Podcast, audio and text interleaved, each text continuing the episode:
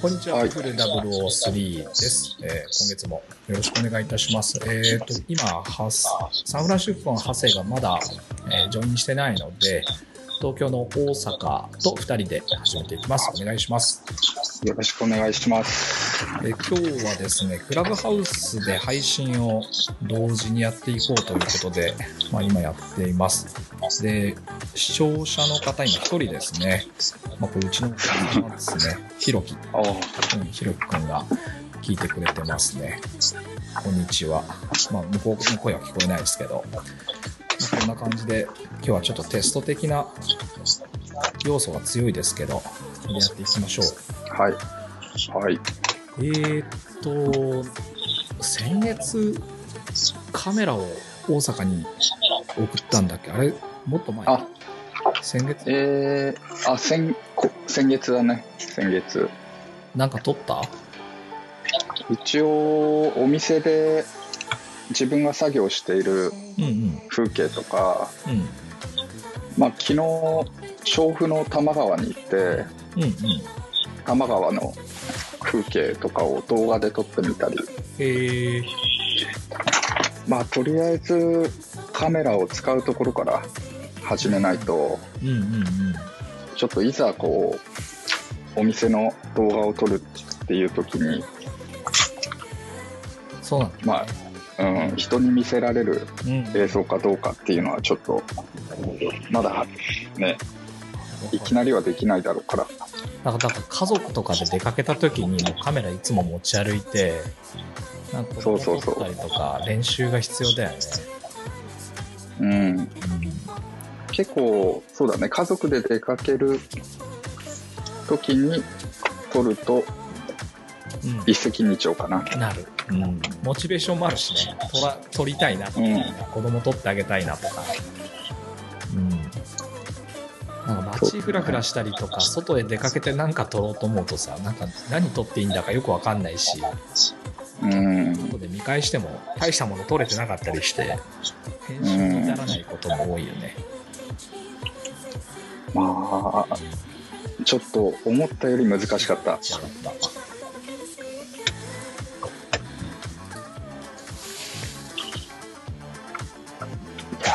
カメラ奥深いよ、本当に。そうだね。写真の延長が多分動画なんだろうなっていうのを最近感じてて。なんかそのうん機能とかをさ、うまく使いこなせてなくて、何していいのか、セッティングとか、もうオートで撮っちゃうことがずっと多かったんだけど、うん。ノートとかで撮ってることが多かったけど、でもあれやると、後で編集するときに。光のさ、露出を変えたいときに困ったりとか、まあいろいろ問題があって、で、最近、なるべくマニュアルを使うようにしてるんだけど、まあ、ああいうのも動画でいきなりやると、容量が分かんなかったけど、写真で少し、その、露出だったりとか、シャッタースピードだったりとか、ISO だったりとかっていうことの意味を理解して、なんかそこから徐々に動画に移っていくと、少しなんか理屈が以前よりは入ってきたなっていうふうに感じる。うん。遅れてすみません。あ、こんにちは。はい。はこんにちはアセットです。え、えー今これな、とね、クラブハウスの方にもジョインしてもらった方がいいかな。え、今、俺、マイクと音声はうん。パソコンなんだけど、そうだよね。このまま、え、クラブハウス開いて、開いて、あ、これ、そう、それでさ、スピーカーにしとくとハウリングするから、もう音声一番下まで下げとけば、あれ、えっと、スマホの方うん。で。そうすると多分いけると思う。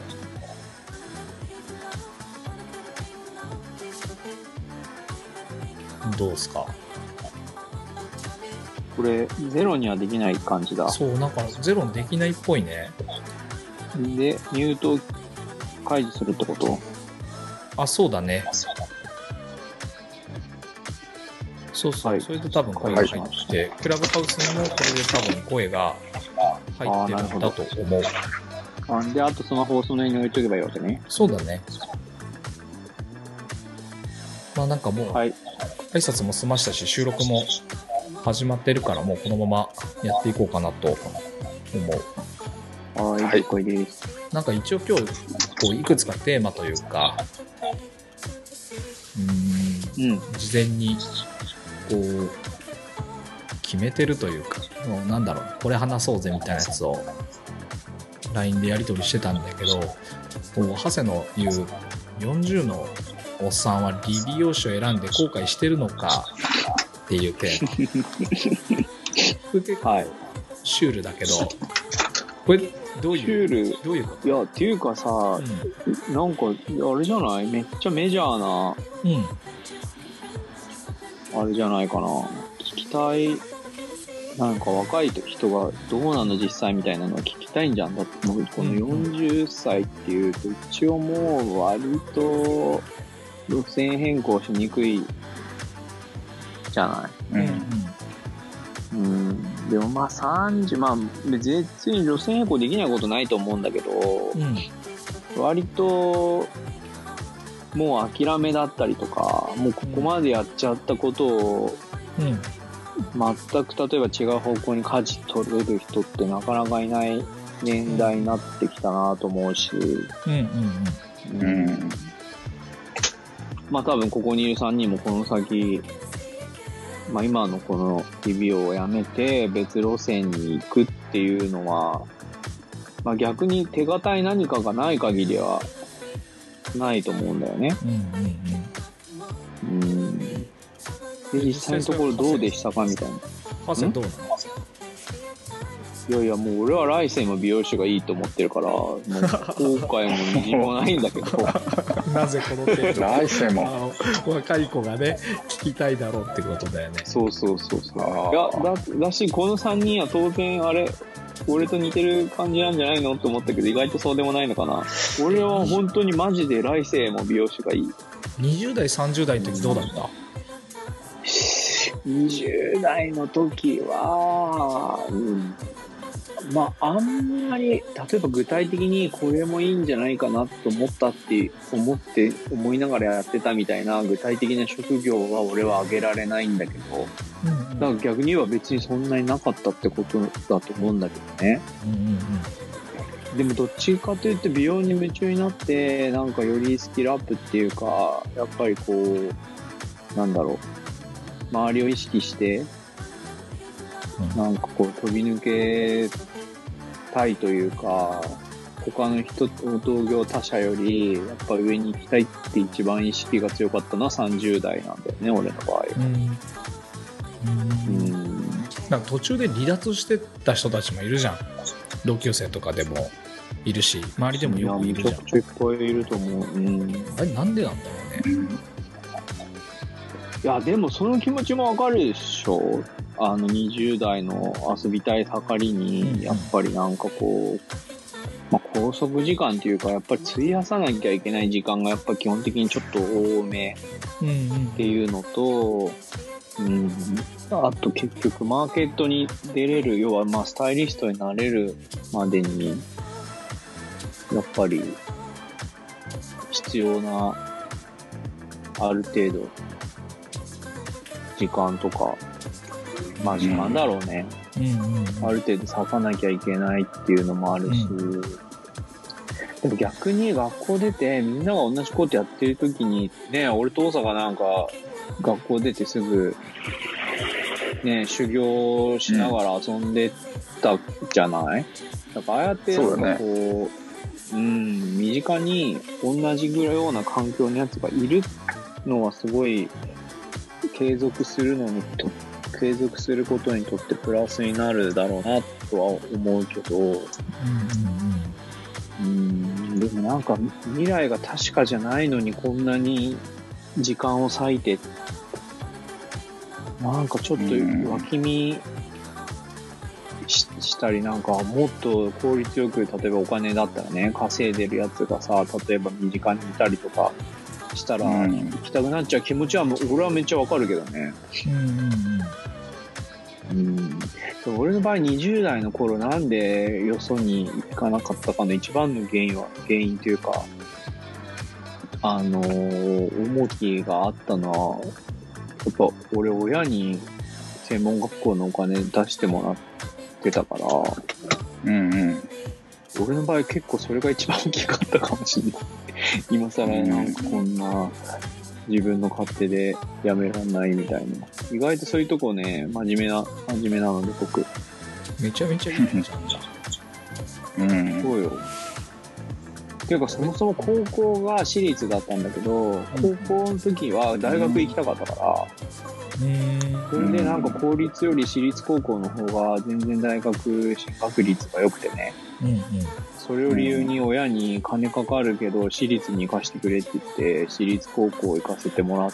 たにもかかわらず、大学行きたくなくなっちゃって、美容の専門学校行く、行ったっていううん。まあ、利用だったけど、そういう経緯もあったから、うんなおさらかも。ここでまたさらにっていうのは、ちょっとなんかさすがに申し訳ないな、みたいうん。なのは結構あったかも、俺の場合。すげえ進学校だったんだよね高校高校の時はめっちゃ進学校だった。ねもうみんな大学、だどこの大学行くかっていう前提でもう、あの、先生と面談みたいな感じだから。うんうん。だから専門の時にやってた授業とか簡単すぎて笑っちゃう感じだって俺勉強しなかったもん、一切せん。みんな二人とも分かってると思うけど。だ そうだけど結構俺いつもテストで上位の方だったよね。うんそうだねうん。なんでこんなのができねえんかなって思ってた、正直。俺めちゃくちゃ人生で一番勉強した時期が専門学校だけどそれでめちゃくちゃ頑張ってもう下から数えた方が早かったからね。あ、そうだった？うんそうだよ。ずっと教えてもらってたよ。いや、あのね、多分ね、勉強、ああいう、まあ、要は、学科っていうかさ、ああいうテキスト見て、それに対するテストっていうの、系の、あのーなんだろうな、点を取るための、うん。あのースキルっていうのはね、あるんだと思うんだよね。頭がいいとか悪いとかとは別に。コツが？ああいう、うん、そうそうそう。だからもうそれが多分、なんか身についてて、えうん。えそれですごい大事だよね10代の時にそういうスキルなんとなく当て感みたいなのが良くなってその後の人生でさ、その学習の容量が良くなって吸収してアウトプットするのも早くなるみたいなのはもう圧倒的に優位だもんねうん。そうだね。優位なシチュエーションは、でも、はっきり言って美容師の世界では全然いらないと思うんだけど、うんでも例えばこうやってアメリカ来てもう一回美容、こっちの美容師免許取ったじゃない？うんうんやっぱそういう時とかもそのススキルだよね。まあやっぱりテキスト見てテストを受けるっていう。うんうんうん。だからもう本当に美容学校の時なんか全然勉強してなんか、あの国家試験の勉強はさすがにちょっとしたけど、うんうんうんあの普通の学校の授業のテストみたいなのは勉強し、忙しくて勉強してる暇なかったもん俺。えーうん。遊びとあれで忙しくて。うん。まあ話はそれましたけど。まあでもでそう、だからやめようと思ったことはな、うんさほどないんだよね。どう二人は？俺とヒロもでもいややめてた時期ではないよね。辞めた時期ないねなんかまあやめてた時期。なんだろうな、う俺ん。よくわかんないまま今に至ってるところはあるね。なんかその、やりたいことがずっとあったわけじゃなくて、散髪屋になりたいって強い願いがあったわけでもないし、うん。なんか20代とか23の時に独立して、独立して20代、30代過ごしてる過程でさ、その自分が仕事を転職も含めて辞めるっていうのは、なんか、一つのジエンドじゃん、それが。だから、うん。単純になんだろうな本当に定食屋に行って毎回唐揚げ定食頼んでるみたいなそのぐらいのあまりモチベーションがあるわけでもなく他が食べてみたいけどまあいつも通りでいいやみたいな惰性でずっとやってる感じは。それ今も？今 今も？現在進行形でいやマジで。じゃあ絶対来世はやらないじゃん俺と違って。やんないだろうね。うん。やらないと思うもうおおっていうかそれ結構 まあいいけど割と爆弾発言めっちゃ爆弾発言これ普通になんかなんかどっかの普通の会社にななんとなく履歴書書いて就職して今、なんか40になりましたみたいな人のうん自営でさ、自分でブランドショってやってるやつの発言じゃないよ。でもそのモチベーションの低さがあるからこそ今の仕事に必要なそのスキルだったりとか知識だったりとかを、うん、なんだろうなこうちゃんとアップデートしないと続けていけないしモチベーションがそもそもないからうんうんうん同時に他のやりたいこと。例えばまあそのケープ作ってみたかったりだったりとか最近で言うと、まあ、ヨッあトだから逆に気が散って、そうそういろんなことをやってんの。うん。言い言い方変えればただただ気が散ってるだけなんだけど、そうなんだ。でもそれをなんか強引に格好つけて、うん、それっぽくしてるみたいな。そうだね。それもでも大事だと思うんだ。そうその生き方っていうのは、その自分からさネガティブに発信すると、みんなもそういう目線でしか見れなくなるけど、なんかこううんやってることもこれから自分が起こ起こせることというか、なんだろう、巻き起こせることを世間に、社会に対してできることっていうのは、良くも悪くも同じなわけじゃん。自分うん。自分が出せるものっていうのはそのパッケージングとして誰かのこれは役に立つんじゃないかっていうだからたとえゴミみたいなものでも自分が発信するゴミみたいな情報でもその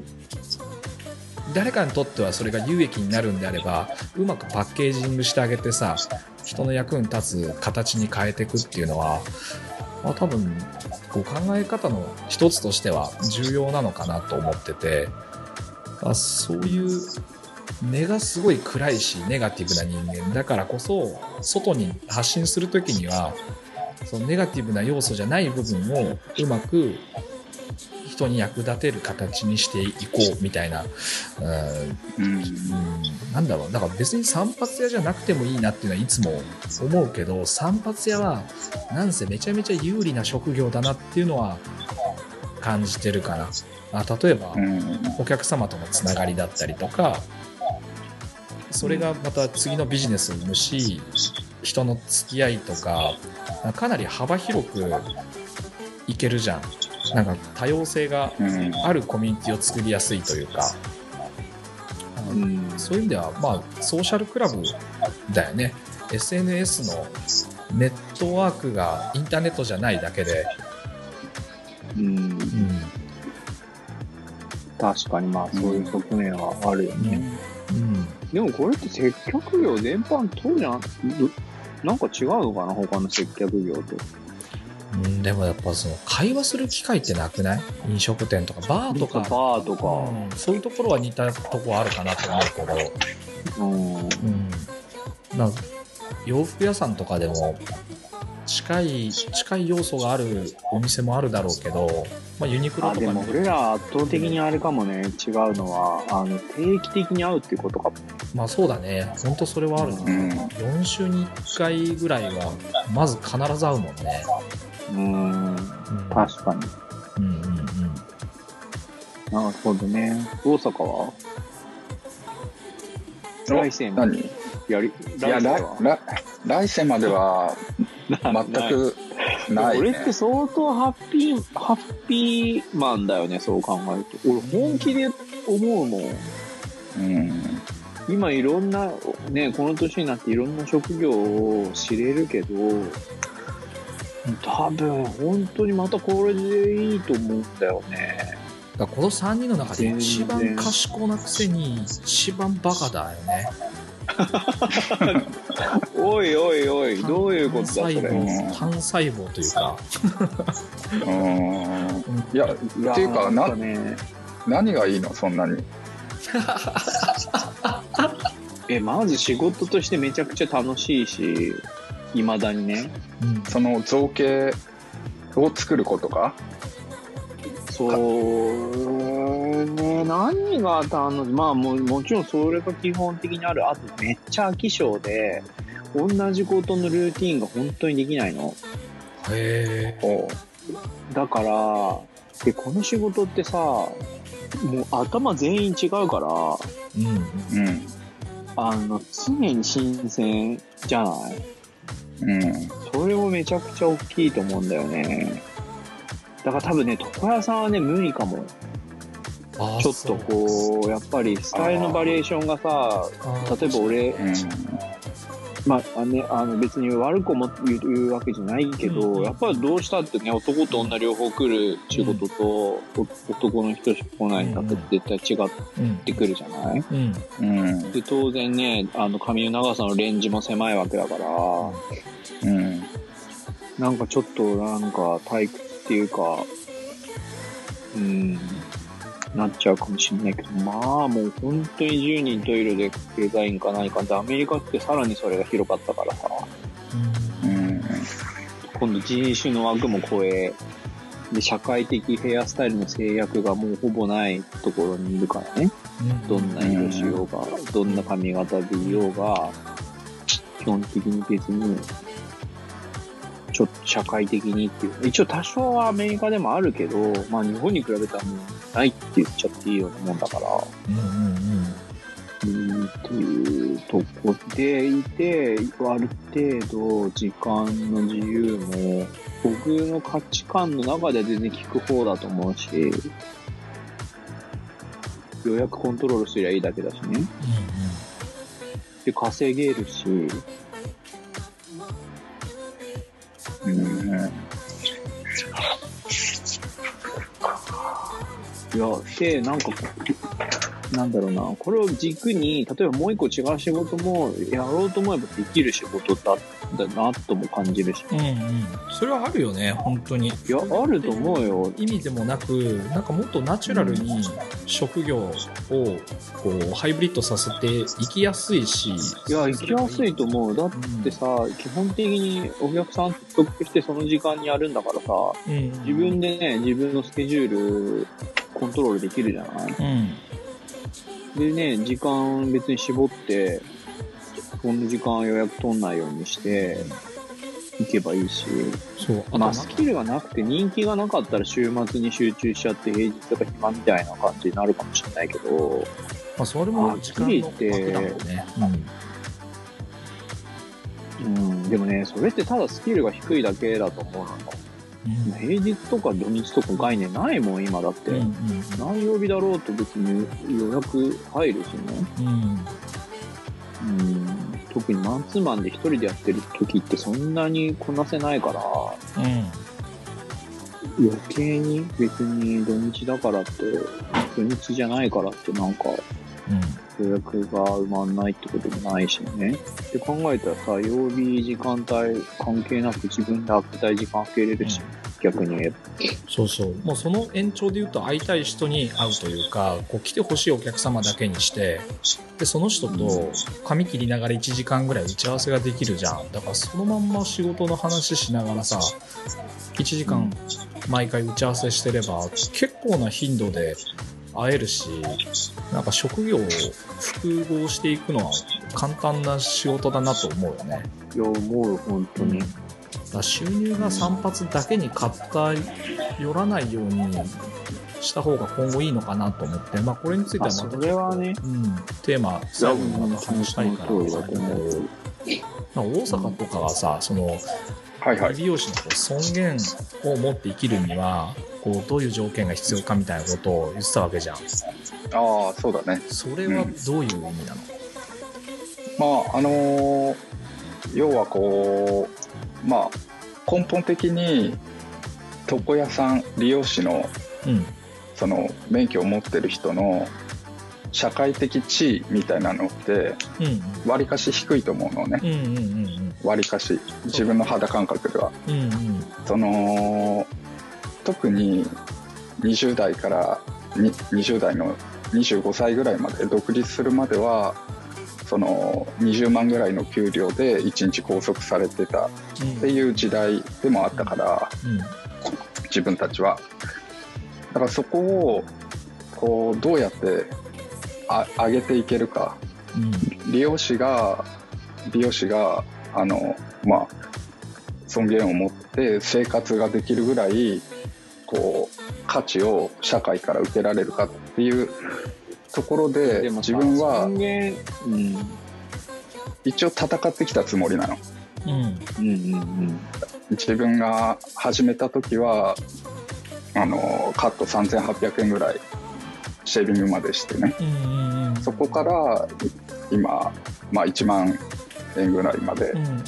その階段を登ってきたっていう今40歳だからうんうんうん。そのなんて言うんだろう。そういうとこうんまあそのいくら割いてくれるか。うん値段を、うん。ね、あ値段を払ってくれるか。うん、時間とお金をね自分のためにとかう、ん、散髪に費やしてくれるかってことだよね。そうそう。そこ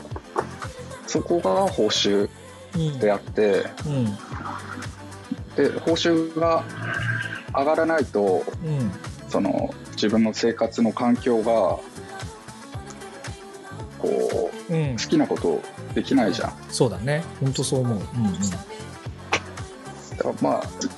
報酬か環境かって言ったら両方必要なんだけどうんうんうん。両方その対ではあるんだけど、うんうんうんこれは同時に起きるよね。改環境の改善っていうのはやっぱり報酬の改善から起きるし、まあ、逆もしかりだし、うん。うん。あだ結構そのアメリカと東京と岡山で時間は同じだけど相場は違うと思うんだ。その世間の相場みたいなのも含めてね。あとまあ自分たちの実際の環境とかも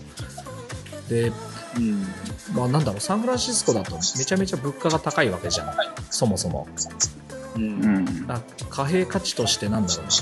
日本とか、まあ、東京も岡山も合わせた日本と比べても比較してもこうインフレ率ってすげえでかいわけでしょ？いまだに。うん。そうだね。でもなんかうん、うん、どうぞ。いやいいよいいよいやまあうーん確かにそうだけどなんだろう。前も同じような話したような気がするけど、うんうん。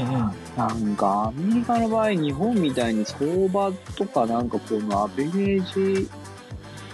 的にな話がなんかあんまり参考にならないっなるほどね。部分があるね。うんうんていうのもあるわけ、うん。要はやっぱ俺が実際アメリカに暮らしてみて感じることってあるけど、うん。あまりにも接点がない層っていうのが多様すぎて、はいはい。なんか、こんな自分の経験っぽっちでアメリカとはっていうのはちょっと語れないのよ。同じ生活を、例えば日本でやってたら全然なんか、全部に目が届く感じがして、日本ってこんなとこって言えるんだけど、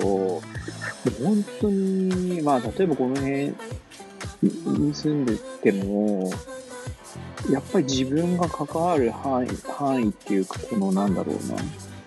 まあ、要は、貧富の差が激しいって言葉があるけど、もううんそれもこうそういうことなんだろうなと思うんだけど、ど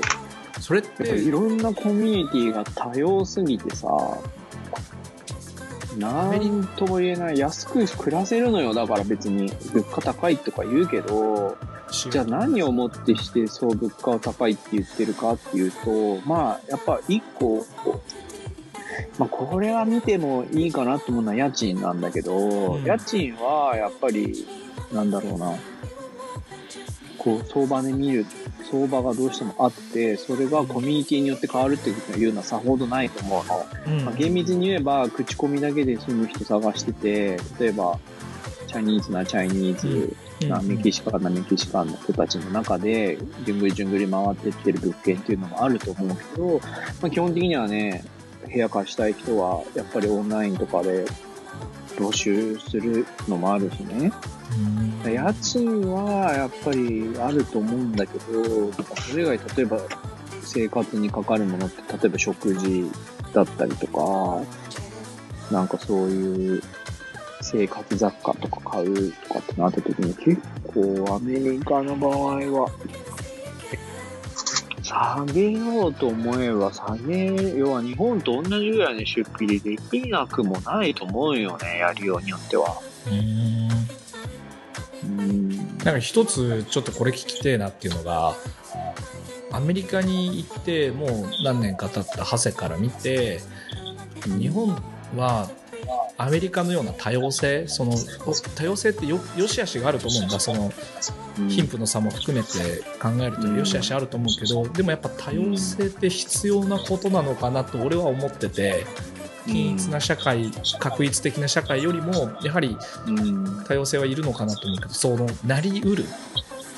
うん。可能性を秘めてるのかそれともやはり日本の文化は日本のものでやっぱその確実的なものが継続しそうだなって見えてるか日本も変わってきたなって感じるかでいうとどう思う？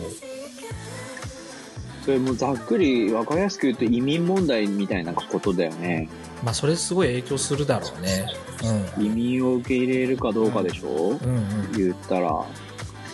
いやー、難しい。なんかね、アメリカ出てみて思うのが、結局やっぱ日本って相当特殊な場所なんだよね。えーあんだけもう本当に多様性、まあそういう人種って面での多様性はすごい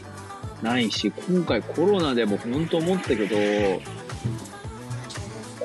本ぐらいじゃん。あんなあやふやなさ、うんあのーやり方で、なんとか乗り切ってんの。うんうんそうだね何の別に店閉めても閉めなくてもいいです。うんうんで、一応閉めるんならちょっとお金出そうかみたいなうんうん感じの。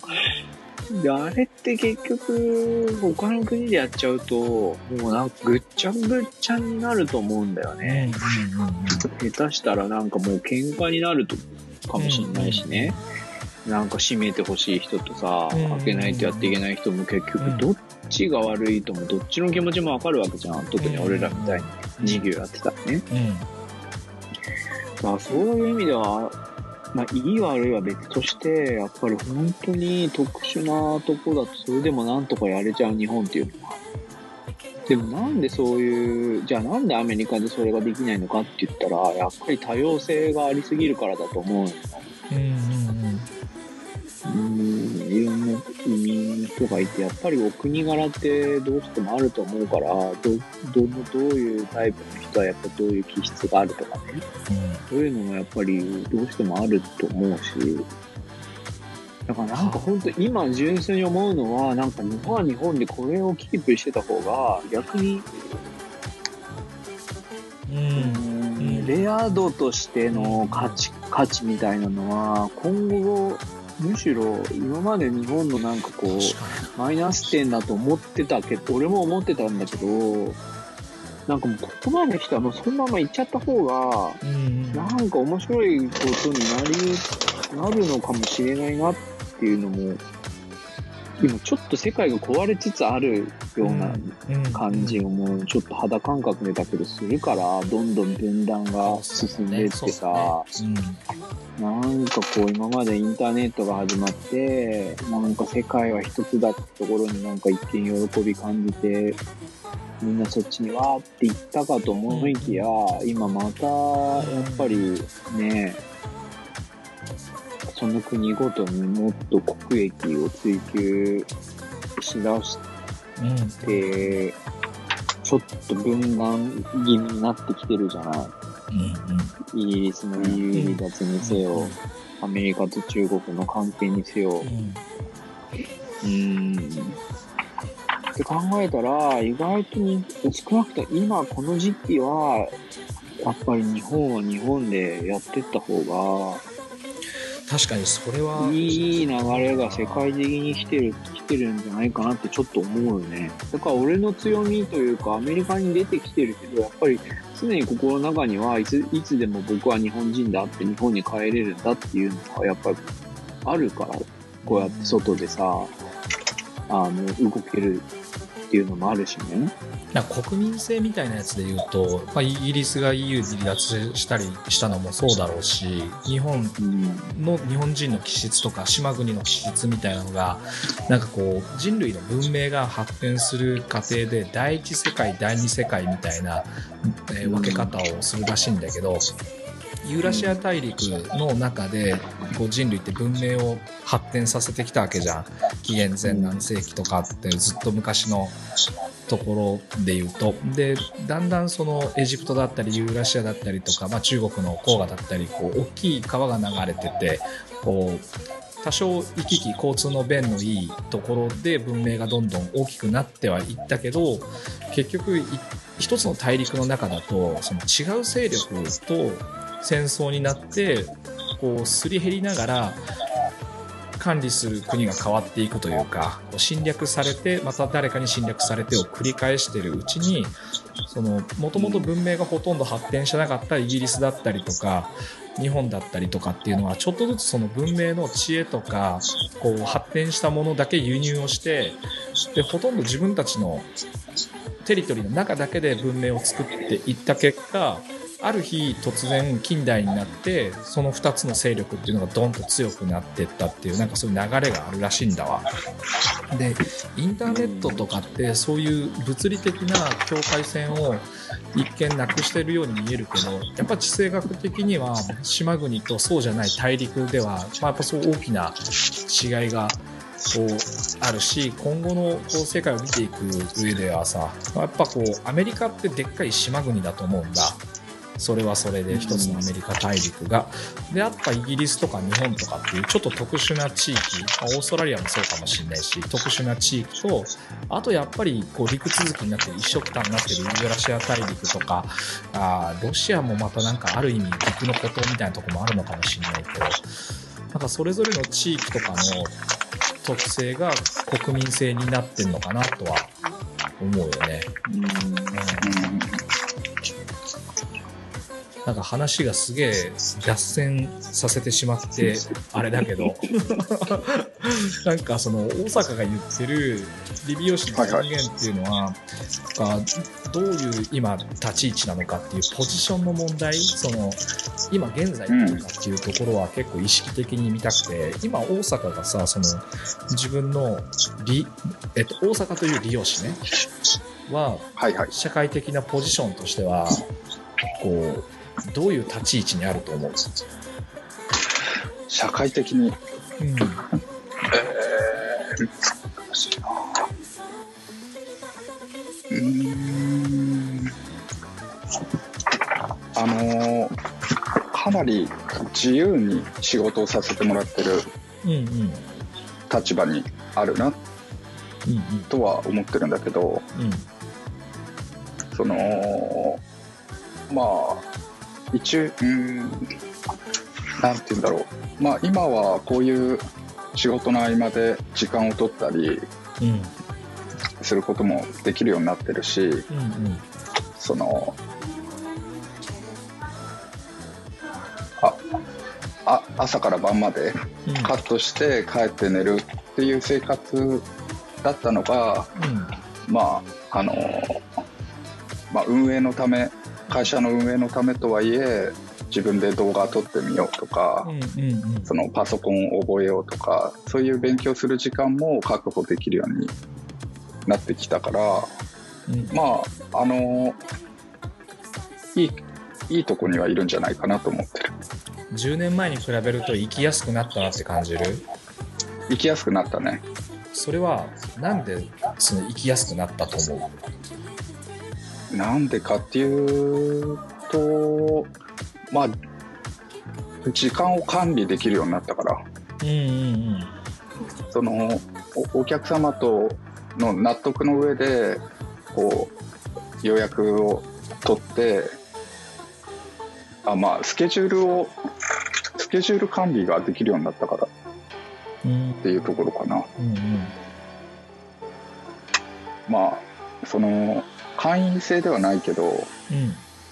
飛び込みで来るお客様を、あの、必要としなくなった。昔はもう飛び込みで来たお客様が、その、月に10人でもいれば、うん。うんそれで、なんとかこう、ボトムラインをキープうん。できるみたいなうん。状態だった時は、その、常に入れてたけど、うんうん待ち構えてたけど、うんうんでもまあ、それがいらなくなっ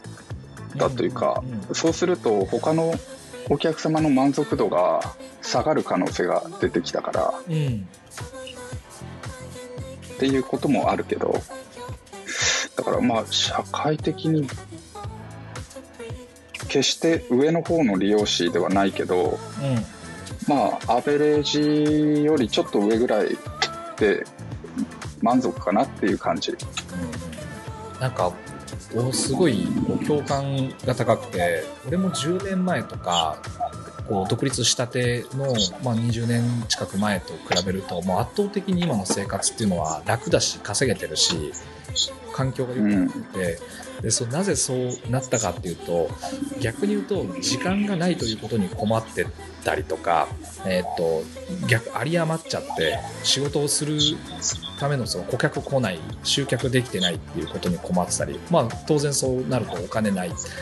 っていう、まあ、この何もないっていう状態に困ってた時期がやっぱ始めたての時にあってそこから一つずつ改善したのは、まあ、料金を高くしたりとか時間をスケジュールを自分でコントロールできるようにお客様に合わせていただくとかっていう管理を自分でするようになってやっぱ圧倒的に生活は改善されたなっていうふうには感じるよね。うん。その他こう世間にいるうーん一般的な同業者の人たち見てこうかつての自分と同じことに困ってる人たちを結構多く見るようになったんだよね。特にやっぱ物販をし始めてこう同業者の人を知るようになったからそういう中で、うん。あまだまだ結構困ってる人多いなっていうのは感じる機会が増えたな。うんうんうん。うん。なんかこう、テクノロジーがさ、急になんか話展開していくんだけど、こう、すごい勢いで加速度的にこう、進歩していってるじゃん。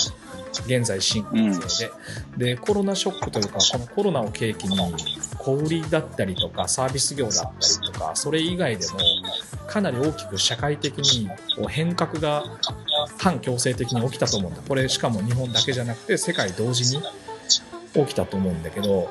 俺らの業界とかって意外と保守的な方法のまままだ生き残れてるじゃん。飲食店みたいにうん強制的に何かデリバリー始めないと食えなくなったとかっていうこともなく、割と2年前、3年前と同じやり方でなんとか食いつなげちゃったりしてるじゃん。うんこれ、すごい良し悪しあると思って、やっぱりうん新しい世界は新しい仕組みに変わっていこうとしてるのに俺らの業界ってまだ保守的なままなんとかなっちゃっててこれもうあと何年かするとこの保守的だったとこって今度社会的に切り離され始めると思うんだよね。不便さを感じる人が増えてきて。で、うん。早く改革できたところは当然新しい社会の仕組みの中に馴染んでいく店舗もあるだろうしなんとなく今まで通りできてた人っていうのはこう減収減益みたいなのがある日突然ガガツンと始まるのがもう23年もすれば起こるなっていうふうに予測しててなんか俺らは何に手をつけないといけないのかっていうのをえー美容の業界ね、しかもとりわけ零細店舗とか個人美容師とか美容師個人の人たちがどういうことを意識してやっていかなきゃいけないのかっていうのを今ちょうど俺ブログで今現在進行形書いててで今すぐやんなきゃいけないことっていうことの項目にまずブランディングを徹底して顧客を選別しなきゃいけないっていうことを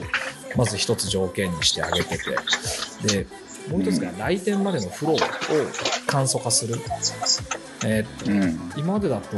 例えばお客様は予約を取るためにえー何でもいいんだけどウェブサイトを見て空き時間を調べて電話をして予約取るとかもしくはもっとオールドスクールだと店舗まで行ってみて今から切れんのって聞いて切れなきゃ待つし、えーそうじゃなければみたいな電話をしてみるとかさがうん。そもそも店に来店するまでにめちゃくちゃ面倒が多いわけじゃん。うん。でこれすごいリスキーだと思うんだよね。でもう一個はやっぱ会計？会計の時間がすげえ長いっていうのがめちゃめちゃ気になってていまだに現金主義でやってるとことかもあるけどやっぱこれってそろそろ不便だなって感じる人が世の中でも相当出てきてるはずなんだよね、まあ、ここに対応できてないでクレジットにすれば解決するのかっていうとそうじゃなくてクレジットを出したり渡したり入れてサインしてもらったり、まあ、サインないにしても暗証番号打つとかああの会計のフローって現金でやり取りしてるのと俺あんま変わってないと思うんだ。別に便利になってないと思うの、お客様側としては、まあ、そういうことの根本的な問題さっき言った時間をスケジュールを改善することで自分に余裕ができるって同じようにお客様もこう時間を無駄なものに費やすっていうことに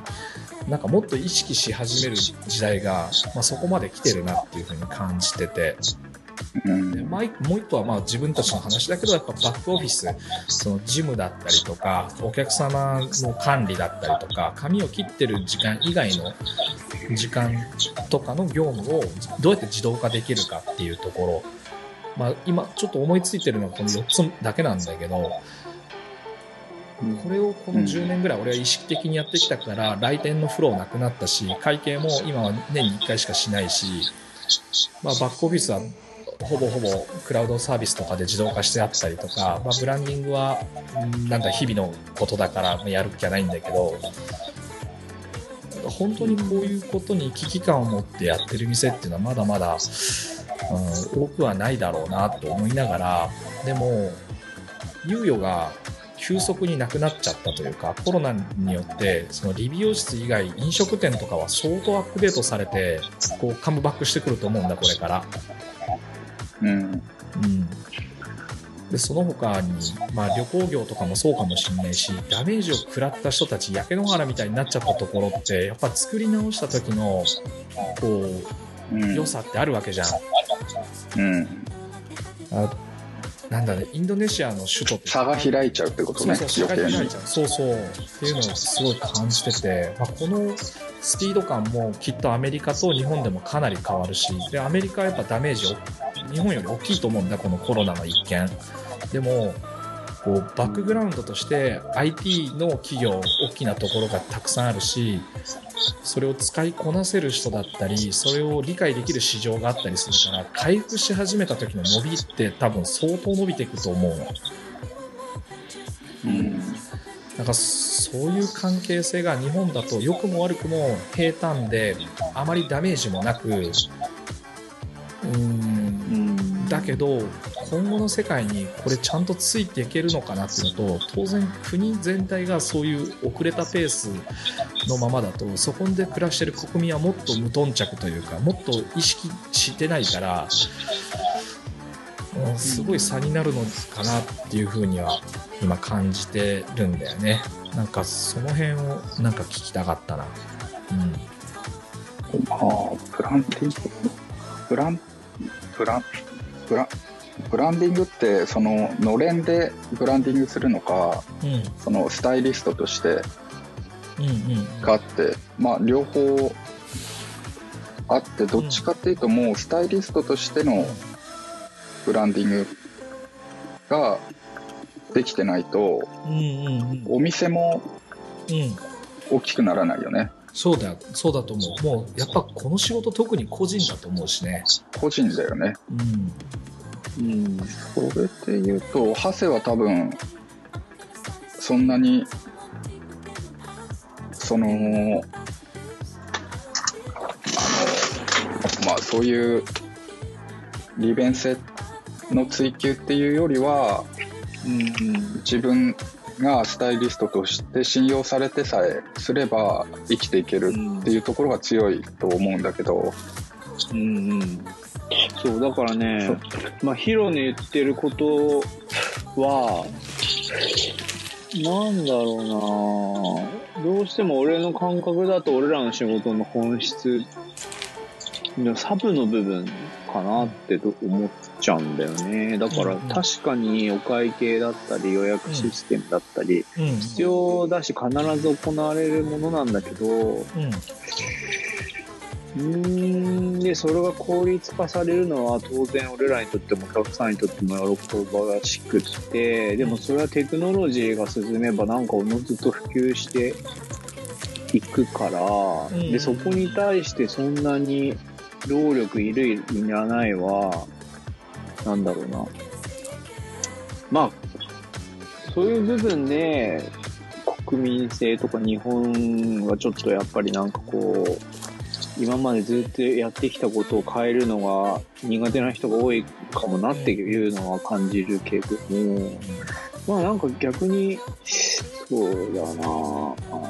まあ例えば、ヒロがそこにフォーカスするってことは、例えばそこがすごい効率がいい店と効率が良くないお店の2個があった時に、うん。人が効率のいいお店の方に移動しちゃうようなことを想定してるってことなのかな。例えばマーケットが減ることはないと思うわけ、それでよわかるって。。それで言うと、明確、明確な理由があって、あの、世間の相場、市場が変わるもっと前から取り組みを始めることで、その、うん自分がやってることの価値を理解することができるお客様が集まってくるんだよね。で、そういうお客様って、おのずと高所得の人たちが多いわけよ。要は世の中の時間を大事にしてるってこと時間も大事にしてるし、そう、次の展開を理解してるからこそ、君がやってることはすごくこう価値があるよねっていうことを言ってくれながら来てくれるようになるんだよね。でもさ、逆に仮にさ、その、そうやってすごい意識高くさ、最先端の時間の効率化を図ってるけど、めちゃくちゃ髪切らせたら下手くそだったらどうなると思うどうなるんだろうね。でもそれでさ、それで言うと、よ俺ら40だし、まあ、20代の子も30代の子も始めてすぐ分かると思うけど、下手な人ってさ、やっぱ下手じゃん。練習しても下手じゃん。でやっぱ早く気づいてやめた方がいいなって俺は思ってて。終始さ、そこ、やっぱなんかそこの、うーん、そこの深みが多分、まあ僕の場合、一番と思ってるから、うんうん。なんかこう、まあ、それはいいに越したことはないんだけど、なんかそれによって、例えばお客さんが出てくとか、うん。技術てで一番いうんだとか、技術で一番になる、うわー違うな、一番になるとかでもないのか、まあ、上達しなくてもいいやって思ってるわけじゃないから、そうやって今いる自分のお客様、顧客に対して、その、うん、満足度と、満足度で言うと120点ぐらい取れるような技術力っていうのは兼ね備えなきゃいけないし、で、そう最低条件というかさ、なんかこう、あまあそういうね、最低条件で話してるって感じなのね。そうだね。だから職人だかうら、んそれがないかったり、そこが劣ってたり、練習しないとそれができないんだったら、やめといた方がいいっていう感覚かな。うんうんうんうん。まあそれもわかる。そうだね。だからなんかそこは結構難しい。もしかしたらリビオでも違うのかもしれないけれども、なんか本当に、まあね、さっき大阪言ったように、うん、まあ自分の、んいや、俺の場合、やっぱりテク,、はいはいはい。テクニックをずっと追求してきて、今まで来て、で、まあ、でもずっと日本にいたから、あのーまあ、こうやってやっていかないと、ダメ、ダメってこともないけど、まあ、いろんなタイプの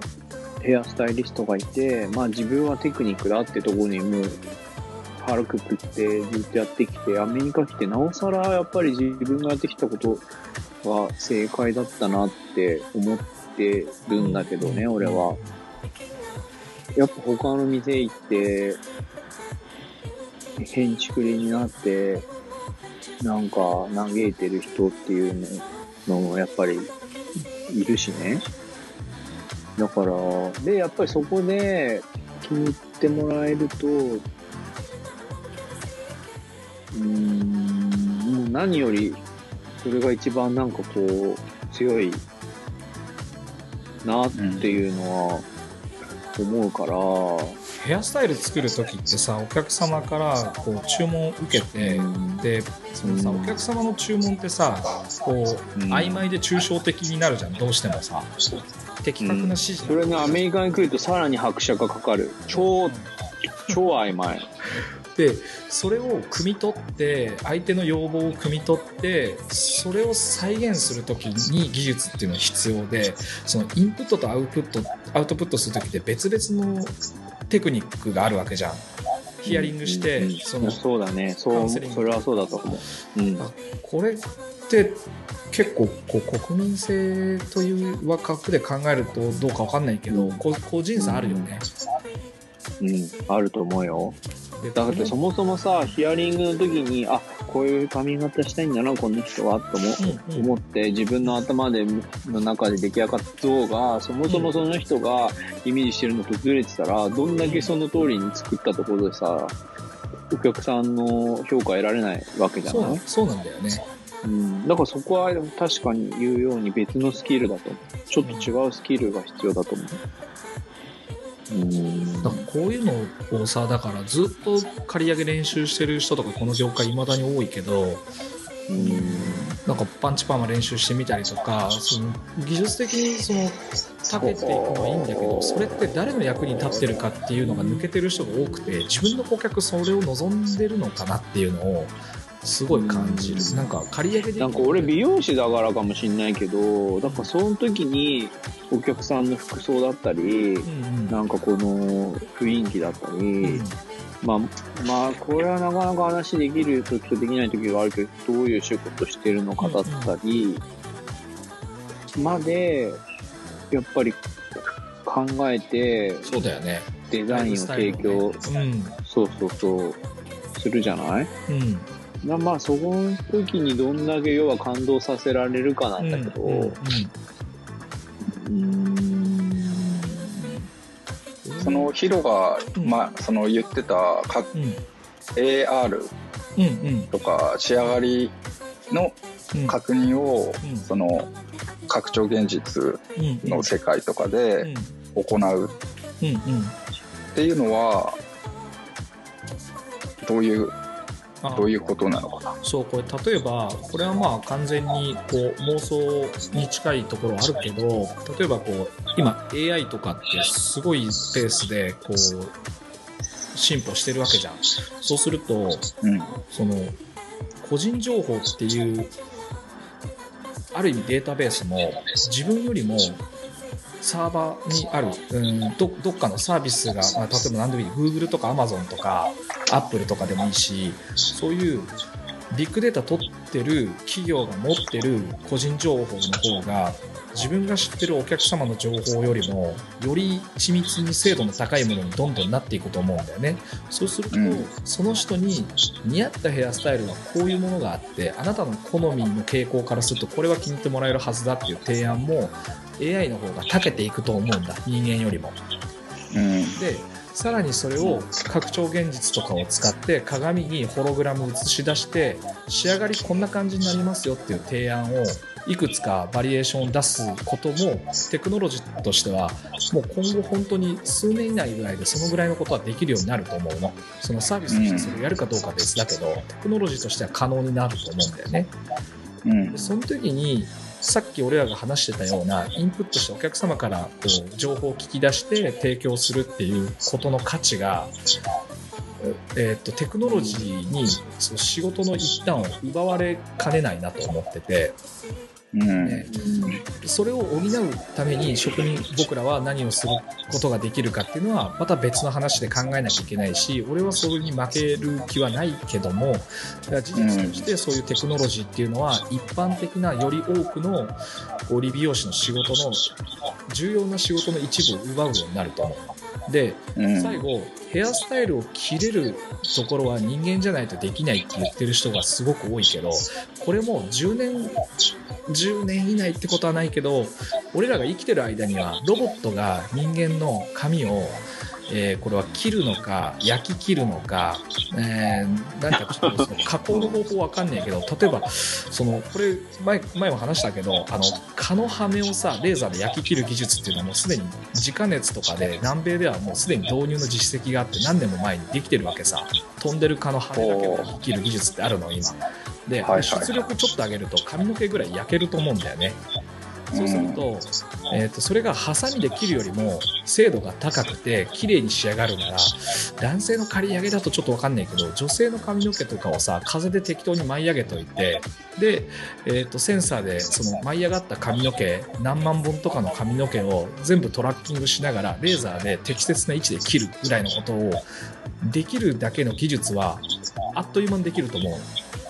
ただ、それをやった時のコスパが全然合わないからその商品として提供される可能性はすぐにはないかもしれないけどってなってくると俺ら職人の価値ってどこにあるのかなっていうのをもっと真剣に考えないとうん、いけないし本質はそこにあるのかなと。だから人の話を聞いて汲み取る力とかさらに汲み取った上でより相手が喜んでもらえるようなプラスアルファの提案ができるとかでそれを体現することができる技術力とかっていうこう全てにおいてその進んでるテクノロジーのそのもまだ先に自分たち人間の価値を見出せない奴らはあっという間に飲み込まれていくだろうなっていうことを考えると、さっき言ってたようなこう時間相手の時間を奪わないっていう意味で会計時間だったりとか、来店までのフローだったりとかっていうバックオフィスの業務っていうところに意識がない人って相手の時間を大事に思ってないんだよね。お客様が自分のために費やすのが当たり前だと思い込んじゃっててでもお客様はさ髪の毛をすっきり切りたかったりいい気分になりたいその体験エクスペリエンスだけ欲しいのにそこに至るまでに労力を払ってるわけじゃんその労力があるっていうことを提供してる事業者側がえー、っと理解してないとそいつは俺はクソだと思って結構憤りを感じてるずっとここ何年もその憤りはある。なんか顧客の時間をバカにしすぎじゃないかなっていうのを感じてるよね。うん、うん、だって俺とか大阪がさっき話してたように自分が生活を豊かにすることができた理由は時間の管理とお金でしょ？でそれは一つの推理になってるから、ね、相手からしてもそれを損失させるようなサービスを行ってるとこに行くべきじゃないと思うんだよね。うん、だからその逆でそう相手の時間だったりお金を余分に奪わないっていう意識のない事業者であってはいけないというか、うん、うん、まあ、そこのところを掘りたいなとずっと思ってる。うん、うん、そこはまだ理解する一般の人は少ないだろうね。そうだね意識的にやる人は少ないかもしれないけど無意識のレベルで俺これはテクノロジーと一緒に進んじゃってるしコロナによって加速したから巻き込まれるよ。で理解できてないやつらはあの本当淘汰されると思う。うん、うん。まあ、食えなくなるほどはいかないかもしれないけどギリギリ食えてるだけみたいな人たちが増えるような気がするけどね。うん、うん、それはあの現段階でで話はいいのかなもう。35分だけど。あ本当だね。このぐらいに今日はしようかな。なんかこう汗言い残したこととか。寝たか？なんか喋ってるっぽいけど。あそう。そっかそっか。うんまあ時間だね。60分。結構そう。俺はそのどう掘るかっていう具体的な案は今ないけどその問題意識としてはその顧客の時間とかお金それは同時に自分の時間とお金の問題でもあるし共有してお互い共存してるわけだからそこをちゃんと意識しないと、うん、なんか技術もクソもないなっていうふうに感じてるから。うん、ああ、うん、多分一般俺から見てそこのところ言わ思ってたのはうんヒロ自身がその自分その自分のわがままっていうかさうんうん自分の時間をうんうん取りたいのにうん取れないっていうイライラからそういううんおお客様を管理する方に最初は行ったのかなと思った。そうそう。あ本当その通りだよ、でもそのイライラうん、しない人がいっぱいいるじゃんあ別にイライラしない。あ なるほど。それ考えたことなかった。でもでも実際にイライラしない人がうん。お客様の時間を管理しようと思うとそれはまた仕事が増えるっていう感覚になるんでなる人が多いからそのお客様の管理はそのそこまで熱を持ってやらない人が多いんじゃないかなとは感じてる。面白い。俺ももうイライラしちゃうからうんうん。忙しすぎると。うんうんうん。だから自分が我慢できないから自分がこの仕事続けるならもうやめるかうん。そのお客様うん。のその管理をちゃんとするかどっちかっていう選択肢。で一緒一緒。うんだけどお客様のことを思ってお客様の時間が大事だって言ってやるっていうとまあそこまでやんなくてもいいんじゃないっていう人が多いんじゃないかなと思う。まだ。うんそうか。確かに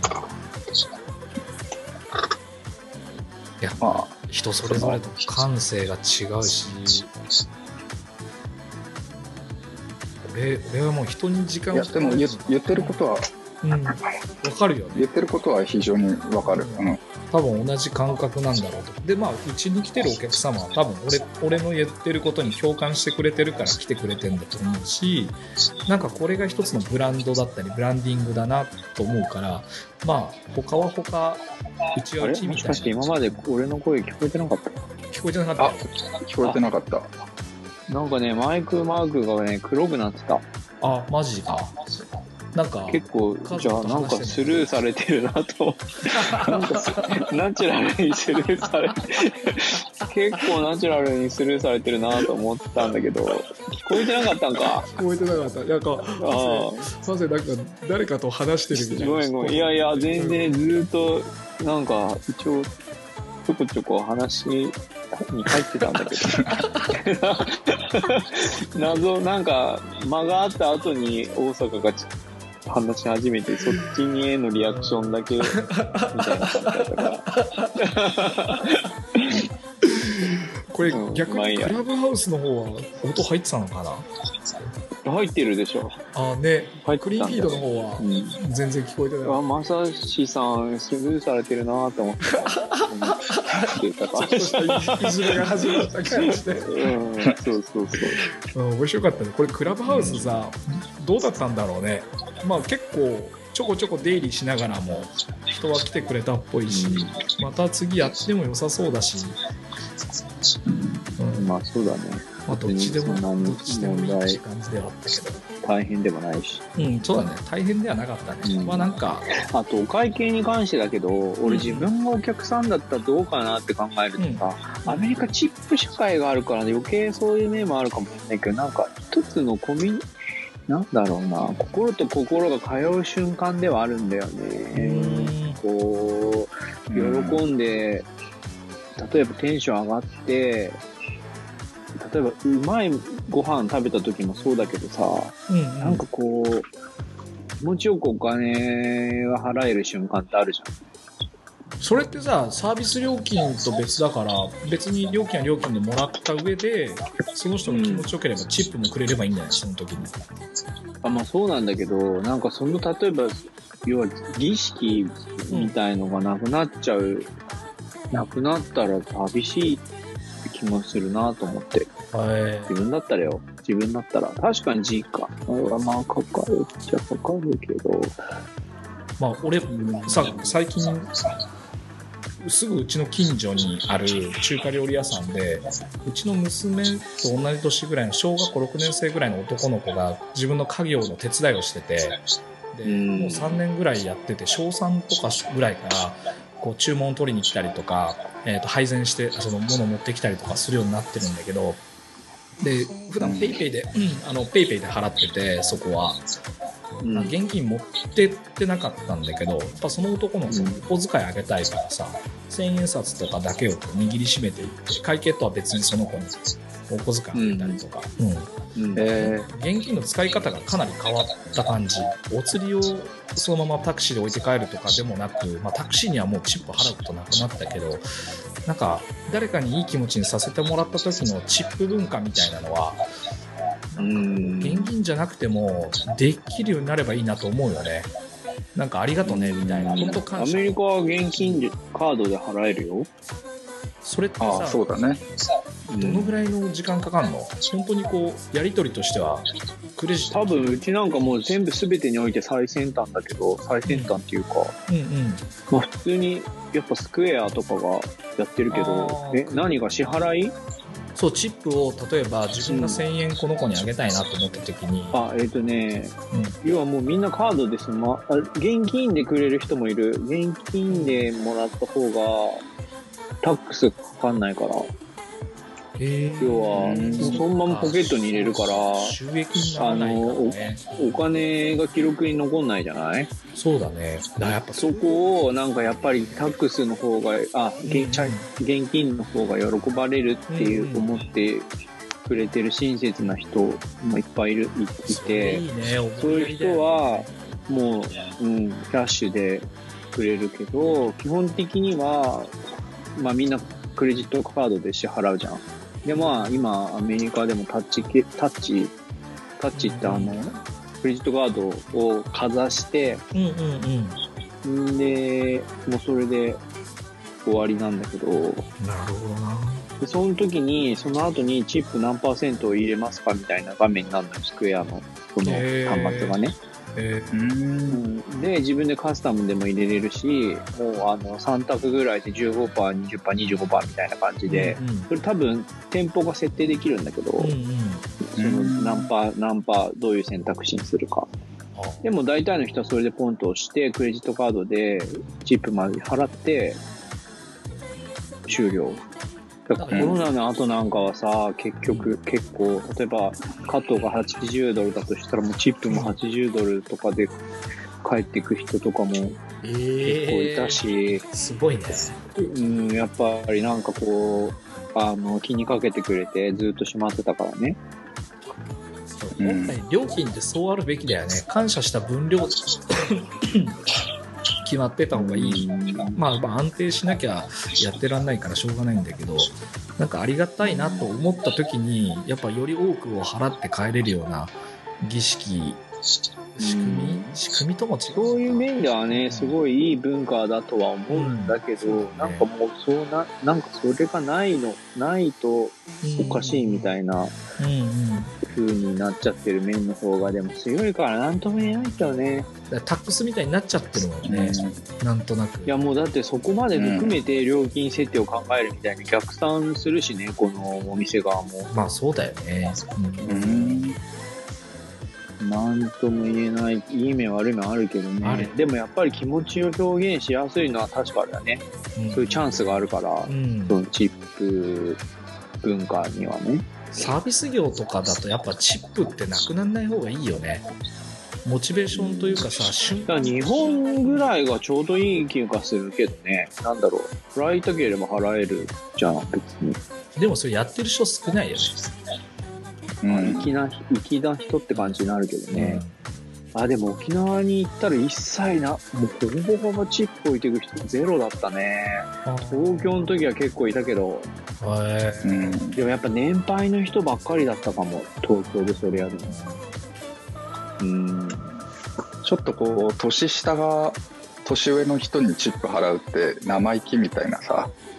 そういう感じはがあるかもね、もしかしたらね。言いそうあなんかそういうのが嫌嫌だなと思う時はあるけどねなるほど自分なんかはは。まあそういう文化がないからね。うんうん。みんな。断られることがあるねそういうのって卑屈、卑屈、卑屈だなって思っちゃうね、別に。いや、そうなんだよ。うん、まあわ、すごいわかるんだけど、この日本独特だよね、そういう感覚もね。うん。面白かったね。とりあえずクラブハウスの方はこれで時間、1時間過ぎてるし、一旦区切りさせてもらって、収録どうしようかな。収録もなければ一旦これで今日お開きにしても良さそうだけど、二人どう？あ、いいと思います。じゃあ、いいと思います。うんはい。じゃあ今日もありがとうございました。ありがとうございました。来月、来月クラブハウスやるかどうかはまだ未定ですけど、まああればツイッターかなんかで書こうと思います。はい。また来月お会いしましょう。皆さん。ありがとうございました。ありがとうございましたありがとうございました。